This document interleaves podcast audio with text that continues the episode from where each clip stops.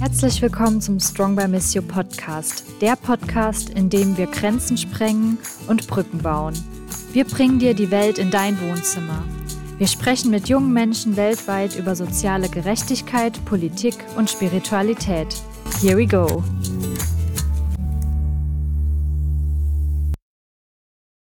Willkommen zurück im Strong by Miss You Podcast. Heute haben wir nochmal eine Folge für euch, die sich mit dem Thema Syrien beschäftigt, was wir auch auf unserem Kanal ein bisschen bespielt haben. Und zwar haben wir heute Carla Odo aus dem Christian Hope Center in Aleppo zu Gast. Ähm, und ich würde dann auch direkt übergehen. Heute machen wir die Folge wieder auf Englisch und sie sich selbst auch vorstellen lassen und ihr Projekt natürlich. Can you introduce yourself? Who are you and what do you do? Hello, my name is Carla Odo, and I am honored to be a guest on this podcast. I am 33 years old and from Aleppo city in Syria. I am the public relations team leader at the Christian Hope Center, which is a young Syrian Christian faith based organization that works to support the community here. And as a part of this organization, I am also the coordinator of the educational projects. And although Christian Hope Center is an ecumenical organization, I myself come from both Chaldean and Armenian Orthodox background and heritage, and I am excited to share my experience and insights with all of you today. Thank you so much. Carla was also supposed to visit us during the World Mission Month, but unfortunately she couldn't get a visa. So that is also a reason why we wanted to do this podcast, especially to give her the opportunity to speak to the German youth um, again and represent uh, the project as well because they're doing some amazing and interesting work.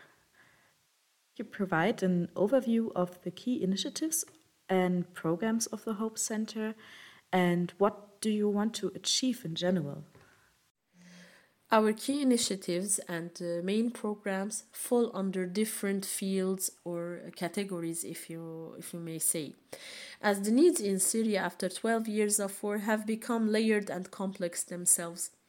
First of all, we have relief programs for the most in need that are basically monthly cash aid assistance for vulnerable families to financially support them and make them survive these difficult times of uh, economic crisis, especially that the majority of our community in Syria has become elderlies who uh, often don't have any source of income other than their um, the, the humanitarian aids that they get and this is all due to the high uh, numbers of migration among the youth in Syria. Today we have uh, approximately 5,000 families that benefit from cash assistance programs on monthly basis. We also have livelihood support programs for family providers or young entrepreneurs who seek a chance to establish their own income generating um, businesses and activities, or just they seek uh, a chance to recover and uh, restore their businesses that were damaged and destroyed and lost uh, due to the war. Uh, this program is called uh, um, Micro Projects Program, and uh, through it, we uh, hope to help uh, people provide a decent living for their families and to empower them to become self dependent, productive part of the community.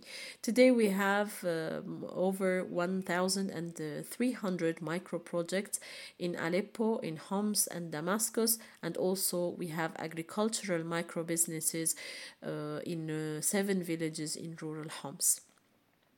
For the youth, we run development programs called the DISC program uh, that uh, basically seeks uh, or uh, aims to increase the, the skills uh, of the youth and their capacities and therefore increase their employment opportunities so that they can uh, build a future for themselves in Syria.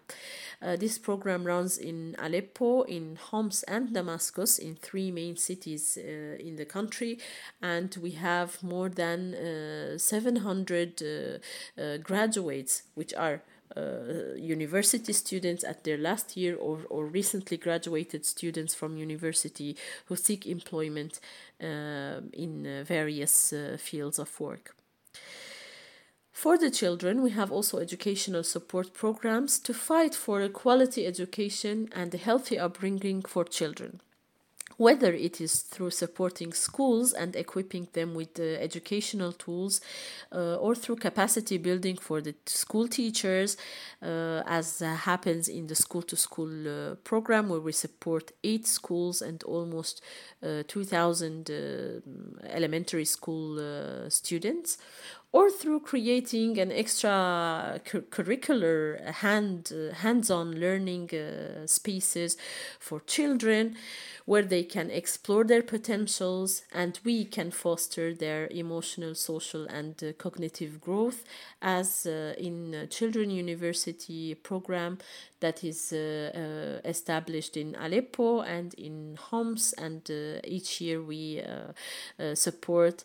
Uh, more than 180 children in each city.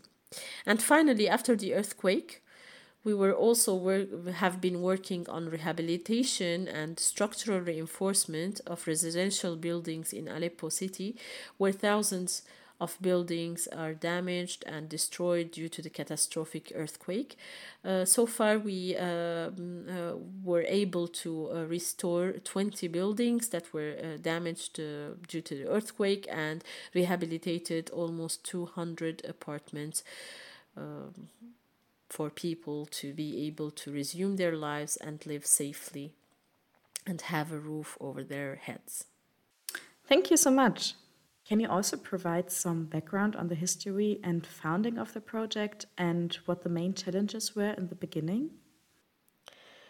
Well, the Christian Hope Center was established in 2018 in the city of Aleppo uh, under the patronage of the Latin Vicariate and the supervision and support of the religious of Jesus and Mary. But to tell you the truth, the story began way earlier in 2013 in Aleppo. In that particular year, the circumstances were very bad. We had uh, a 40 day power outage, uh, no access to internet for so long. Uh, we did not have fuel on top of that, the city was under attack of bombshells. This is when the now co founders of uh, Hope Center, Freddy Youssef and uh, Safir Salim, wanted to take action and to do something for the youth, as they themselves were part of this young community. Uh, so they started from a humble space uh, that they equipped to become a study friendly place for university students, where they can come, read, learn, study, and work on their uh, uh, time and uh, they just equip this place to provide the simplest elements like a quiet place, electricity, and heating. They called it Study Zone, and uh, slowly this initiative that uh, started uh, from one room in a place in Aleppo started to getting bitter, bigger and bigger and uh, later uh, they, they did another initiative which was the disc program which was also for the youth for but for the youth that graduate from the university. And then uh, when they saw that program and they saw the further the needs of the community they started with micro projects. And slowly what started from that room became the six main programs that uh, Hope Center uh, runs until today. And this is uh, the story. Of course, uh, I am uh, uh giving like summarizing it, uh, but uh, I, am sure that it was not really that easy to to go through. especially in the years of war and then in the years of economic crisis, but it is basically how everything started with two people that were co-founders and the main team that started uh, in 2018 uh, they were uh, all together uh, 10 people 10 young individuals from aleppo syria and then slowly the project uh, and uh, the uh, Hope Center itself grew and expanded and reached out to other communities like in Homs and in 2020 and in Damascus in 2021. Uh, and today, uh, the first project that started the Study Zone, uh, which is a friendly space for uh, university students where they can come and study, is uh, in 14 different centers across the country in Latakia, in Homs, in Mzaina, in Aleppo, and in Damascus. How has the Hope Center evolved over the years in response to the changing circumstances in Aleppo and Syria as a whole? As I said, several initiatives started uh, earlier in 2013. But the main reason that pushed the co founders Freddy and Safir to establish the Hope Center was actually the need for a response to the increasing immigration that was threatening the Christian existence in Syria, a country that was known to be a cradle of Christianity. The numbers were alarming, and uh, those single initiatives uh, needed to be more inclusive and holistic to actually preserve this uh, existence and uh, that uh, has become Hope Center's main mission to protect the Christian community through supporting the Christian families. Okay. And could you give us an overview of the broader role of Christianity in Syria and its impact on the project's mission and strategies? And although we uh, care about our community in general and uh, of uh, its recovery, but we uh, especially care for the Christian community because as Christian Hope Center, our mandate and mission sprouts from our um, Christian faith uh, and hope that is resembled in the uh, cross, in the H letter in our logo. And we try to uh, uh, live this hope and live this uh, uh, faith and give it to all our families that are resembled in the O letter of our logo so that they can also live this hope and uh, feel it in their lives. And that hope will give them the strength and power to stay in Syria and fight for their existence in their homeland. Thank you so much. What are the main challenges Christians face in Syria and Aleppo today, and how does the Hope Center address those? As a part of the Syrian community, the Christian community suffers from the same struggles that everyone faces here in Syria, like the economic crisis that is caused by the sanctions in the first place the devaluation of the currency, the instability, the uh, uh, inflation, uh, the lack of uh, uh, material in the markets and lack of goods, the scarcity of fuel. this is impacting the everyday life and every aspect of life for the population. But in my opinion, what is the most uh, uh, uh, affecting the Christian community is the migration. If we take a look at the numbers of the Christian families in Syria before and after the war, this might give us an insight about the uh, severity of the problem. Before the war in Syria, we had uh, approximately 560,000 Christian families, and after the war, there is only 140,000 Syrian families. In Aleppo, the numbers are even worse. Before the war, we had 40,000 Christian families living in Aleppo, and today, in 2023, we have only 11,000 families, which means that we lost almost 70% of our community, and these are not just numbers. These are our families, our friends, our loved ones that we are losing every day to migration. As a part of our relief program, a need assessment was conducted and 7,500 Christian families participated in the study. This study showed that in Aleppo, 3,200 families depend mainly on financial aid and humanitarian aid to survive. Another 2,100 families have only one financial provider for the whole family. In addition to that, 1,198 families stated that they are forced to sell some of their house appliances to survive. Also, the study was uh, looking for the unemployment rates and it shows that among the Christian community, uh, 20% of males between 25 and 60 that were participating in this uh, uh, survey they were unemployed. And this percentage among female uh, uh, participants went up to 60% these numbers as you may see they show and display the uh, diversity of need and the complexity of the needs in uh, syria and uh, in among the Christian uh, community, and this is why uh, Christian Hope Center did not uh, uh, take just one route to the support. Uh, on the contrary, we try to provide help on many levels and in different fields, so that we can reach out to the most vulnerable and most in need on several levels. Uh, the financial level, the capacity building, the education, and for different ages too. And what motivated your organization to prioritize the family as the most important unit in building a healthy and successful community in Aleppo? we believe that the family is the core unit of the community and if we want to uh, preserve our christian community or uh, to uh, uh, foster it and uh, and help it stay and help it grow we should focus on on the family as a whole.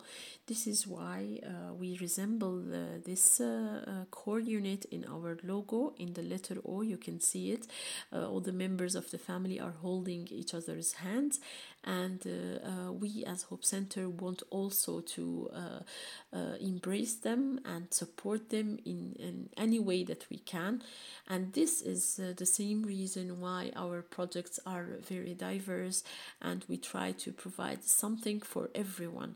For the elderlies we care for them we love them we want to support them uh, and uh, never uh, make them feel that they are left behind. And uh, we provide cash assistance for them. For the children we fight for their education and we try to give them the best opportunities because they deserve the best opportunities. For the youth we try to give them all the support uh, they need to build themselves and cultivate their skills and for the family providers we try to give them the chance to have a decent life and put uh, bread on the table for their families to uh, live in decency and uh, have a future here. Could you maybe share some success stories or examples of families who have benefited from your initiatives? In fact, being able to share the stories of the amazing people and the families that we encounter due to our work at the Hope Center is the most rewarding part of uh, of uh, this uh, whole experience. Uh, so I will share with you the story of Riyad Rafi a 42 years old uh, man from uh, Idlib city. Uh, and as you may know, Idlib, uh, Idlib's situation was very bad uh, for so long, and uh, all the um, majority of the city residents, especially the Christians, had to flee, leaving everything behind. So Riyad, his brother George, and his parents and everyone he knew had to leave uh, uh, with a blink of an eye and uh, leaving everything behind. Their homes their cars their businesses they owned a bakery there. Everything was left uh, behind and they uh, sought refuge in uh, aleppo Unfortunately, it was not easy for Riyad in Aleppo as he was uh, hit by uh, a mortar shell and uh, he was affected by his uh, wounds from the shrapnel and everything. And it was a very long way uh, of recovery, and uh, the recovery took a very long time and uh, after that Riyad was left with uh, with nothing and he and his brother had to start over. His brother was summoned for the uh, military service, which is mandatory in Syria, and this is a whole uh, other story of suffering and struggles uh, you cannot imagine.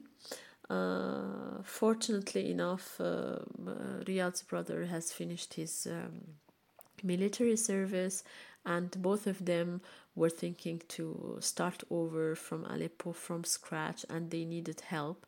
but the most important thing that they still had the the desire and the passion and the uh, strength and the hope to start over and they applied uh, at the hope center for uh, their uh, project or for their business and they wanted to start with baking because it was something that they they they had a little experience in back in their uh, hometown in Idlib and wanted to pursue a career in that so they uh, applied at the Hope Center, and uh, uh, when they got the kit and got everything, they started uh, slowly to to uh, uh, learn the trade and to learn the market and study everything. And today, they both run very successful businesses. and the the uh, even more amazing part is that uh, uh, has started his own family now. He's married, and he and his wife uh, work together in this uh, in this uh, home-based bakery of theirs, and they distribute their amazing and um, very delicious um, pastry to many places and selling points in Aleppo. Uh, of course, because we know that uh, every story uh, is unique. Uh, this is why we uh, try to uh, demonstrate and display every single micro project success story on our website. You can see it all on our micro projects page on the website. You can even see the locations of their businesses. You can see if there is any videos recorded for them, and you can visit them even if you'd like because uh, their locations are all um, uh, embedded in an, uh, in Google Maps. Thank you so much. Can you also share some examples of how your youth focused initiatives have made a difference in the lives of young people? Well, being a young organization, and I say young for two reasons. First of all, as a team of Hope Center, today in 2023, we are consisting of 160 young Christian individuals uh, or team members that are aged between 20 and 35. Uh, we are in Aleppo, Damascus, uh, Latakia, and Homs. Second, because our organization was uh, uh, established in 2018, which means as an organization, we are only five years old, so pretty young. Uh, and uh, this gives us the advantage uh, and the privilege to uh, speak for the youth and be with the youth. And our first initiatives was the um, study zone, and it started from uh, Aleppo and it targeted the university students and gave them this uh, study friendly space and uh, gave us also the opportunity to see the bigger problems or challenges that university students uh, face. Uh, especially after graduation. This is why our uh, initiatives extended a step further to go with the youth and to support them uh, in their uh, uh, other stages, like after graduation with the DISC program. The DISC program uh, offers the youth uh, a chance to uh, build their skills and to close the gap between their skills and the requirements of the job market or the labor market because often they find they find it very challenging to make this leap or to integrate into the, the market. Uh, the DISC program gives them the opportunity to build their language skills, their computer skills, their life and employment skills, and uh, uh, the, gives them the space to form their uh, personalities, uh, even uh, um, ensures their well being and emotional growth in the companionship part of it. Uh, so, the DISC program will support uh, uh, on a yearly basis uh, almost uh, 360 students per year or university gra- graduates per year, but we wanted to reach out for more youth as uh, the immigration is uh, really um, threatening the, the existence of our, of our youth in the country. This is why last year in October, uh, the first uh, conference for the youth, uh, for the Christian leaders, uh, uh, Christian young leaders, uh, occurred. This Young Christians Leaders Conference has successfully gathered 100 Christian youth in Damascus, in the capital. Uh, they came from all over Syria, which was something that happened for the first time we are used to uh, such uh, meetings, but uh, within uh, um, uh, specific cities or the big cities, maybe in Homs, maybe in Damascus the, or Aleppo, but uh, something on the level of the country, it was the first time to happen. And the, the second thing that was also unique about this gathering was that we wanted to hear the voice of the youth. We wanted to know what they have to say, what they think of their uh, future here, what makes them stay here. So, uh, and not just uh, to talk about it, but also to suggest solutions, to suggest solutions from their perspective, uh, to know what exactly will work uh, for them to stay, for them to uh, build a future. And this um, conference was not a one time event. Uh, on the contrary, the youth were have been uh, meeting regularly and have been trying to work on initiatives themselves uh, and uh, trying to, to find solutions to support their communities uh, uh, uh, on uh, a smaller level. And uh, the next conference will be hopefully occurring in the 1st of December 2023, which means a month later. Okay. And what inspired you personally to become involved with this project and its mission in Aleppo? Actually, it is not easy to speak about uh, uh, what exactly inspired me personally to become involved in this uh, type of uh, mission or project, but it was a combination of many things. First of all, my education. Uh, I started uh, um, my education in the field of civil engineering, structural to be exact, uh, this was uh, in 2012 I, when I graduated from the uh, Faculty of Civil Engineering uh, from the University of Aleppo, and I was full of uh, excitement and thrilled to start a career in, in that lane.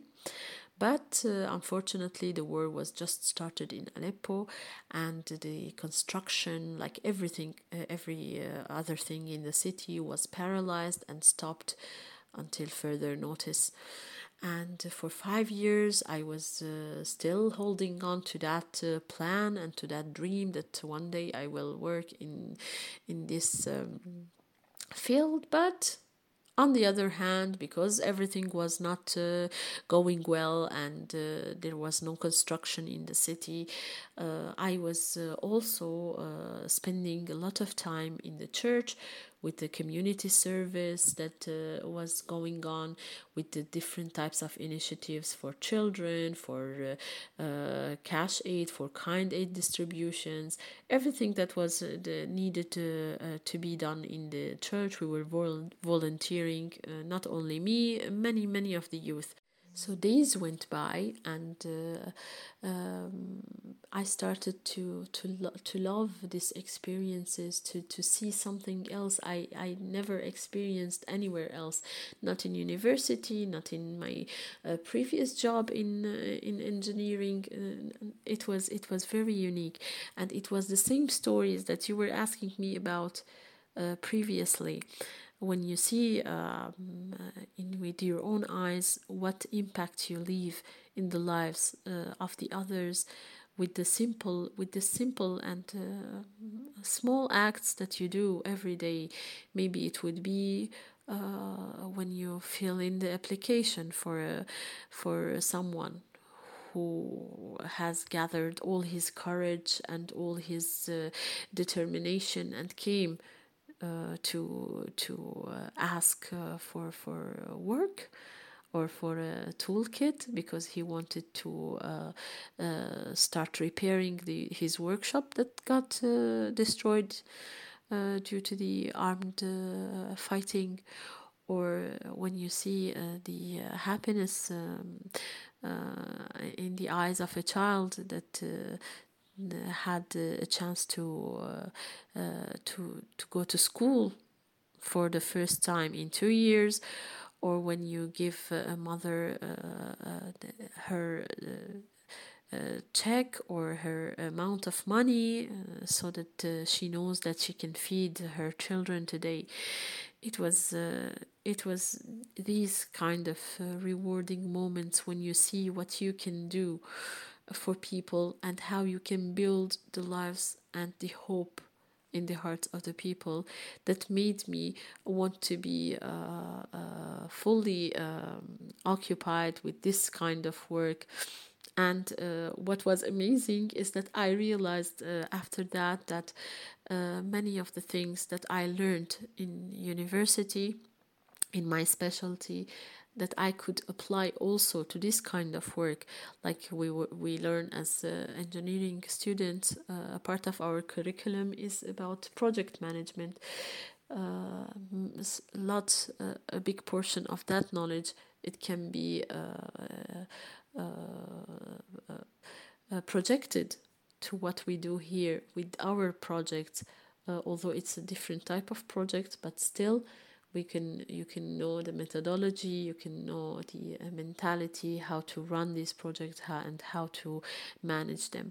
So it it has been useful for me but it was uh, it was way more uh, enjoyable and way more purposeful uh, to be working with people and to be able to help and support uh, your community. What are your future plans for expanding the reach and impact of the project for our future plans, our focus will be uh, mainly on the Christian existence in our homeland. This is why our main uh, areas that we will work in will be first to support the micro businesses anywhere in Syria we have uh, we want to expand our existence from Aleppo and Damascus and Homs to reach out for those in Latakia who need these opportunities, those in Hama because we have a large Christian community that is completely neglected and no one is reaching out to in Hama, which is an agricultural and uh, uh, rural and also urban community. So we want to provide all the Christian families with this chance if they want to be self uh, reliant and uh, financially independent. We want to give them this chance because when they are uh, self sufficient and uh, uh, have their own source of income, they will live a decent life and they will stay. In your opinion, what's the most significant positive change you hope to see in Aleppo and Syria as a result of your project's efforts? In my opinion, and for the for the positive change that I hope to see in uh, Aleppo and in Syria is the sustainability, the sustainability and the resilience of the community. Uh, not only the sustainability of our resources, but uh, what we focus on in uh, the majority of our projects is how to make changes that are sustainable for people.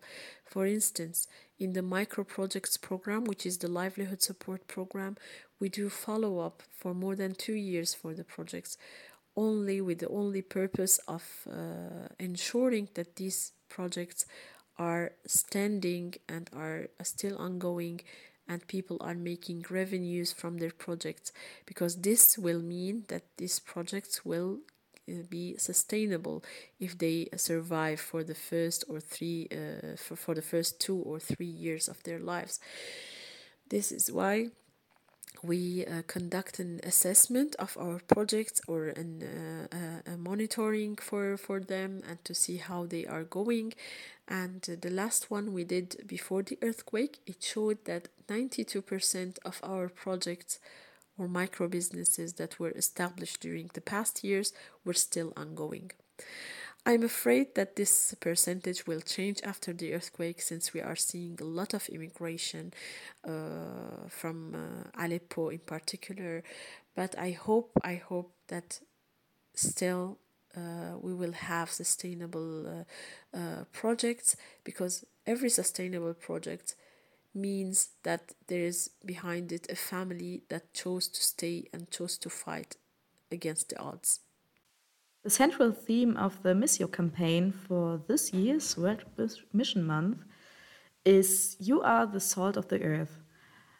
How do you relate to that passage regarding the Hope Center and also Christians in Syria in general?